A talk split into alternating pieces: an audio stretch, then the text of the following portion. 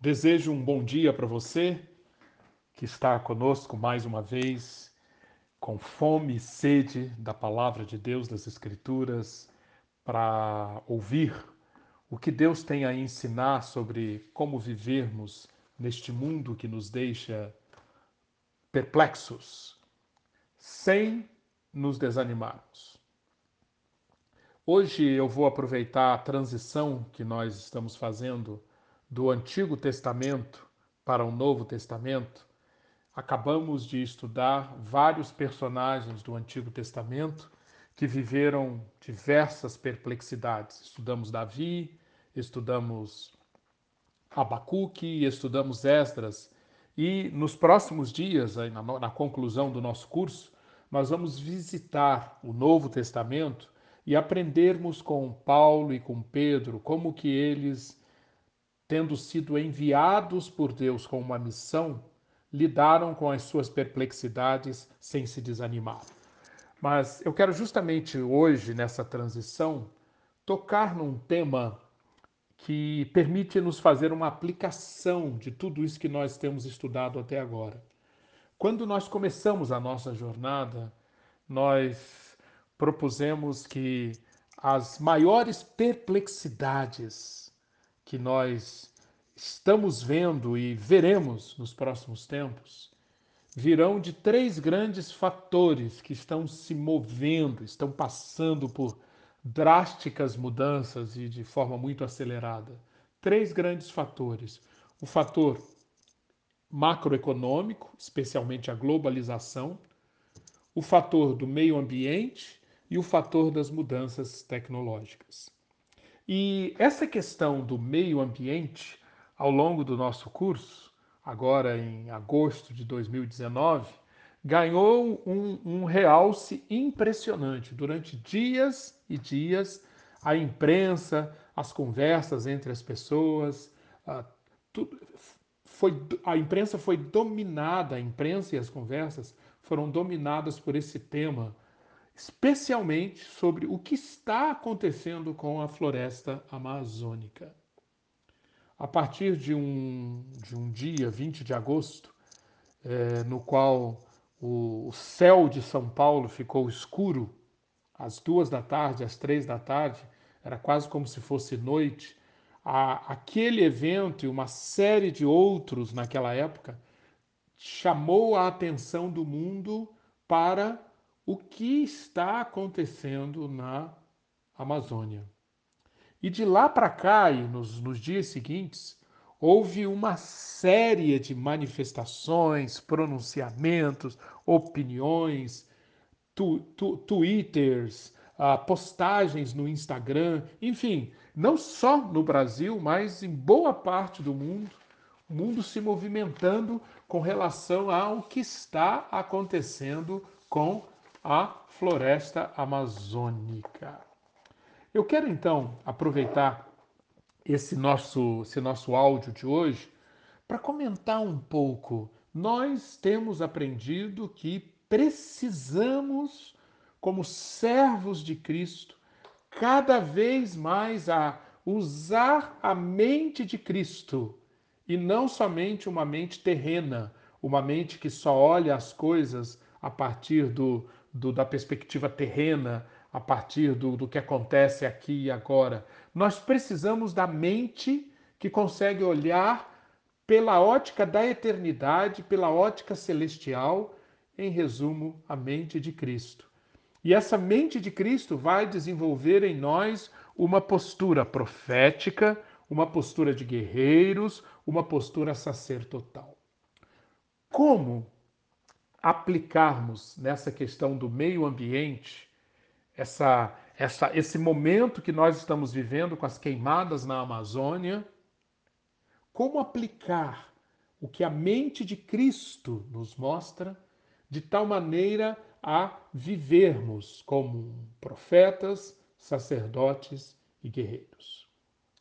Antes de mais nada, é importante chamar a atenção para, para o desafio, para o desafio que é ser profeta, sacerdote, guerreiro em meio a essa complexidade do mundo, porque uh, nós hoje temos acesso, estamos tendo cada vez mais, a informações que chegam para nós enviesadas, direcionadas por diversos tipos de agendas, de interesses que estão se movendo.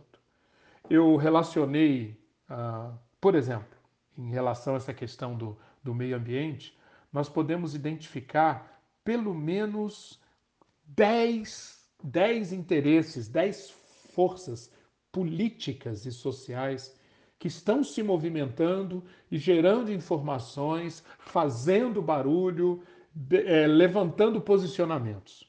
10. Primeira, entidades ambientalistas. Segunda, o movimento político que nós estamos chamando de bolsonarismo e as suas redes sociais.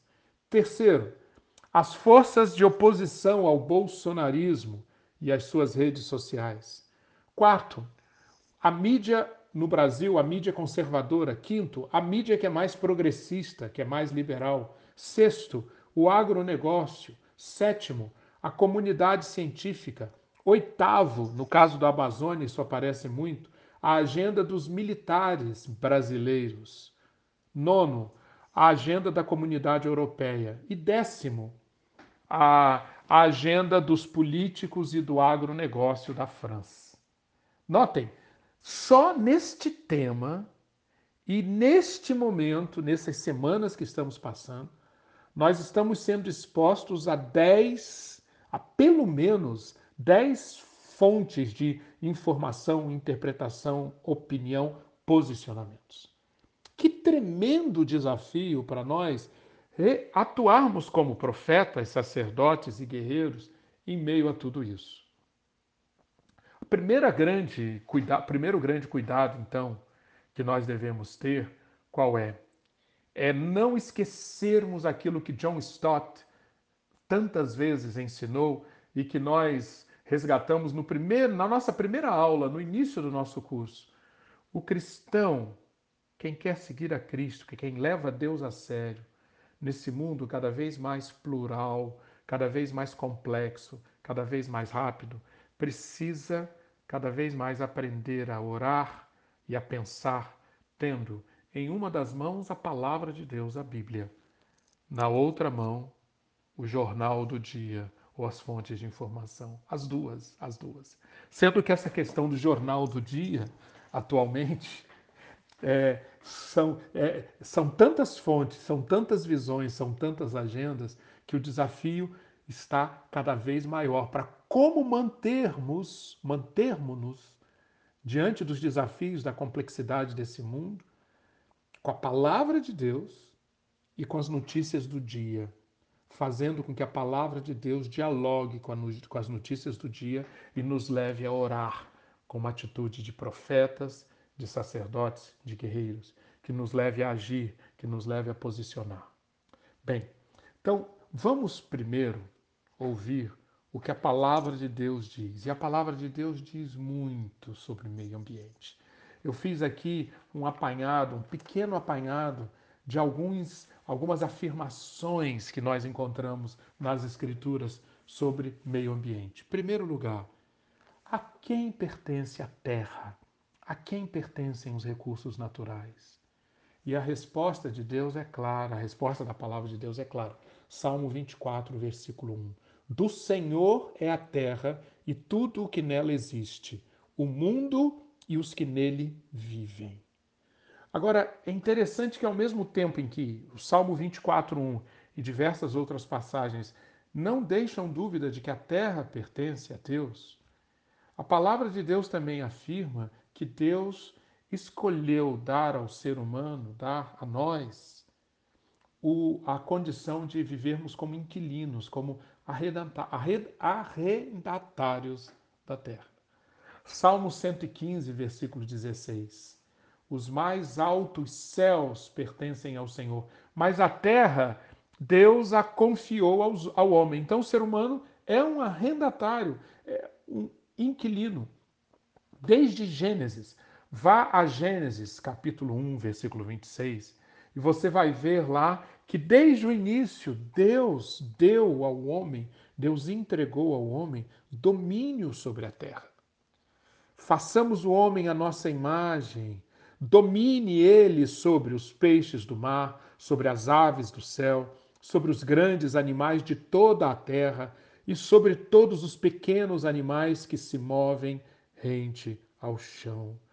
Mais do que isso, Deus deu domínio e Deus deu uma bênção e uma vocação de encher a terra, de multiplicar, de encher e subjugar a terra. Gênesis 1, 28. Deus os abençoou e lhes disse: Sejam férteis e multipliquem-se, encham e subjuguem a terra, dominem, dominem, dominem. Isto, trazido para a história do homem ao longo do tempo, mostra que toda vez que um ser humano, toda vez que uma civilização aprende os segredos do poder que Deus inseriu no mundo criado, ele está fazendo isso que Gênesis 1, 26 e 28 dizem. Ele está fazendo aquilo que Salmo 115, 16 diz. Ele está atuando como mordomo, como arrendatário. Ele está dominando sobre a terra.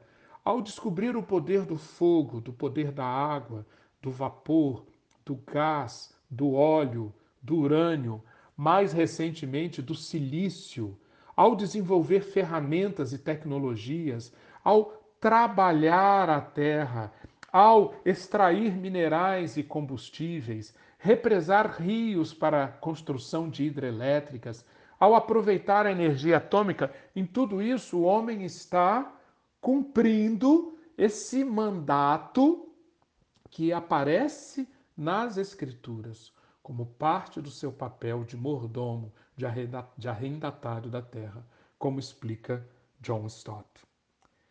A palavra de Deus deixa claro também que este domínio que nós temos sobre a terra, ele é sempre cooperativo. Nós não estamos criando os processos da natureza, como já foi explicado. Ninguém é capaz de criar o processo do fogo, o processo do vapor, o processo da geração de energia através do gás, o processo da, da, do processamento eletrônico de sinais em circuitos eletrônicos. Ninguém é capaz de criar isso. O que o homem pode fazer é cooperar com processos da natureza que já foram que foram criados por Deus quando o mundo passou a existir. O Salmo 56, versículo 9, leitura que eu recomendo para você hoje, é, explica isso de maneira muito bela. Cuidas da terra e a regas, fartamente a enriqueces.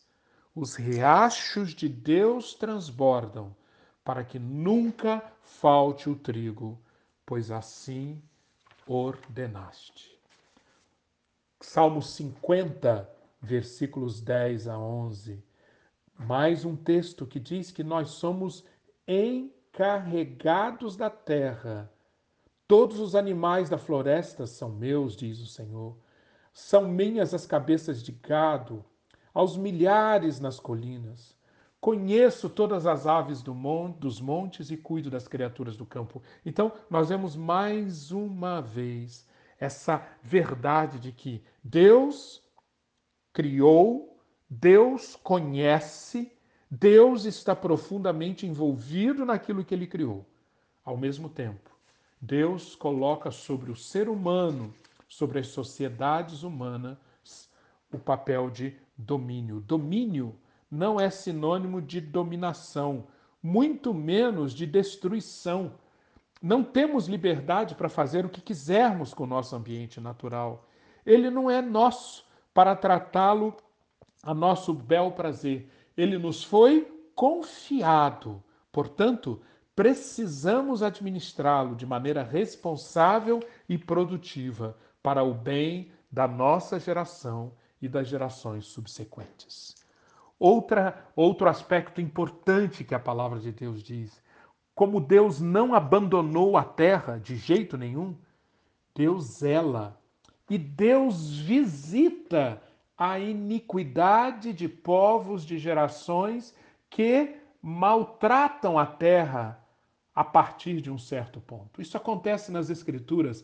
Levítico 18, 25 fala sobre uma geração que, com os seus pecados, com as suas transgressões, contaminou tanto a terra que o Senhor visitou nela, na terra, a iniquidade daquele povo e ela vomitou os seus moradores.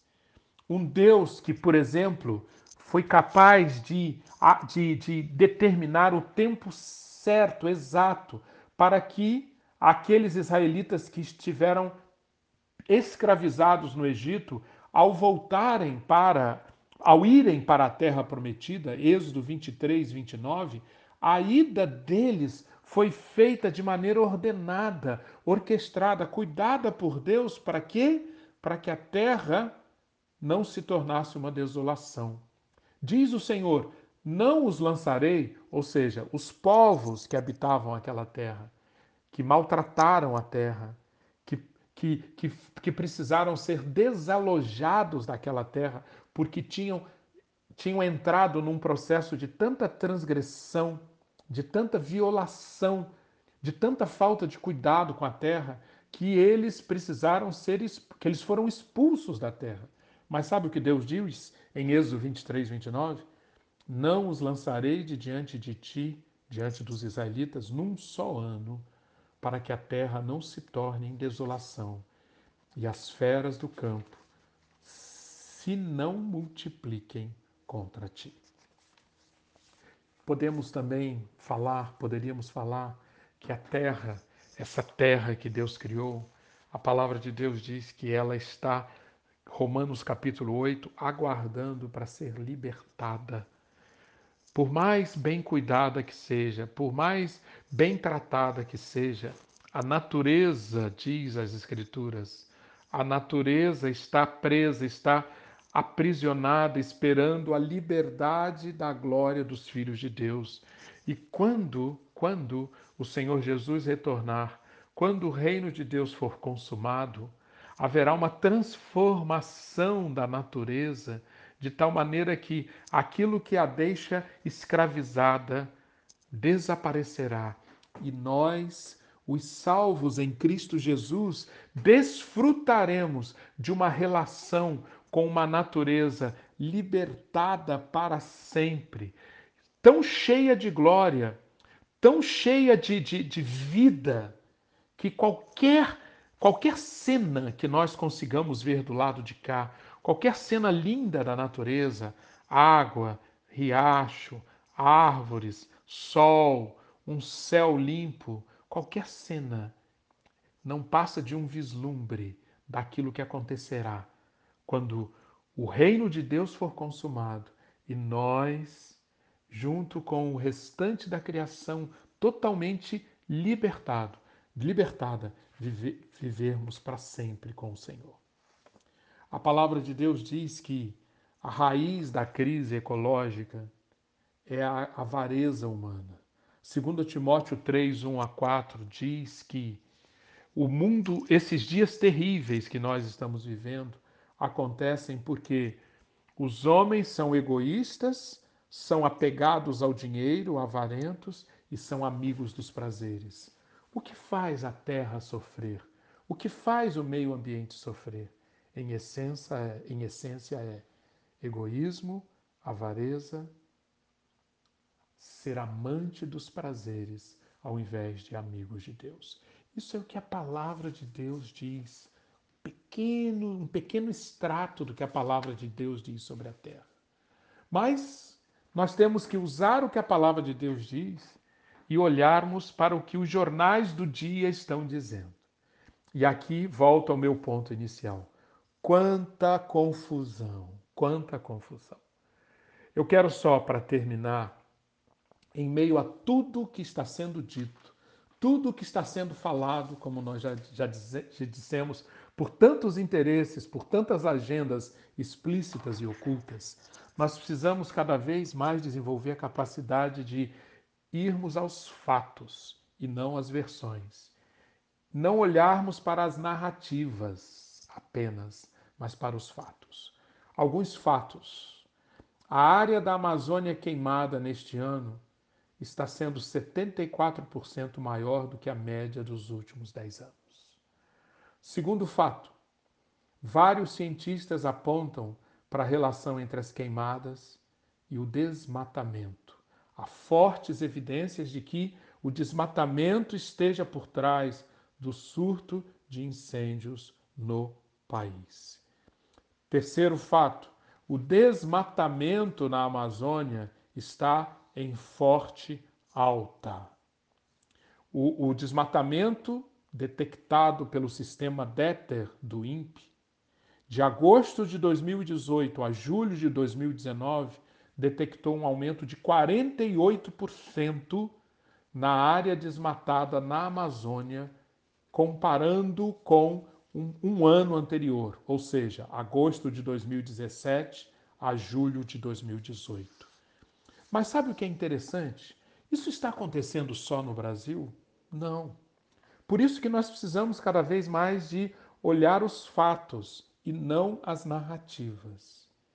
Vejam, por exemplo, por exemplo, se nós nos informarmos, nós vamos ver que há muita, há muita queimada e queimadas com, com impactos mais graves que estão acontecendo, por exemplo, em Angola, por exemplo, no Congo. Muito mais focos de incêndio. No dia 27 de agosto de 2019, o satélite Aqua da NASA mostrou que na segunda maior floresta tropical do mundo, a primeira, a primeira maior floresta tropical do mundo é a floresta amazônica, a segunda é no Congo. Em 27 de agosto, havia mais focos de incêndio na floresta do Congo do que na Amazônia. Outro fato importante que muitas vezes não chega até nós: a maior floresta do mundo não é a amazônica, é a floresta boreal na Sibéria. A floresta boreal na Sibéria está em chamas já há algum tempo, com efeitos absolutamente devastadores.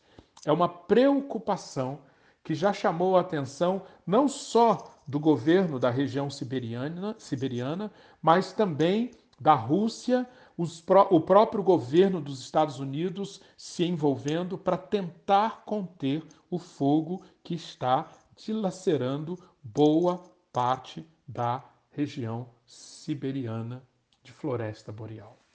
Eu trouxe esses dados apenas para provocar para que nós compreendamos, entendamos o que as Escrituras dizem, mas leiamos também os fatos do dia a dia, sem estarmos enviesados pelas narrativas, pelas versões, pelas diversas agendas.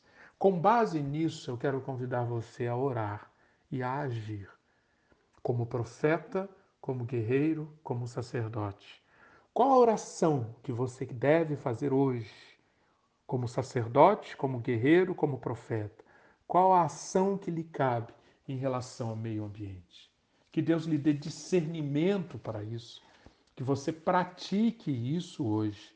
E eu espero encontrar-me com você amanhã, para nós começarmos a nossa jornada no Novo Testamento, buscando maneiras para vivermos perplexos, mas não desanimados. Deus abençoe você.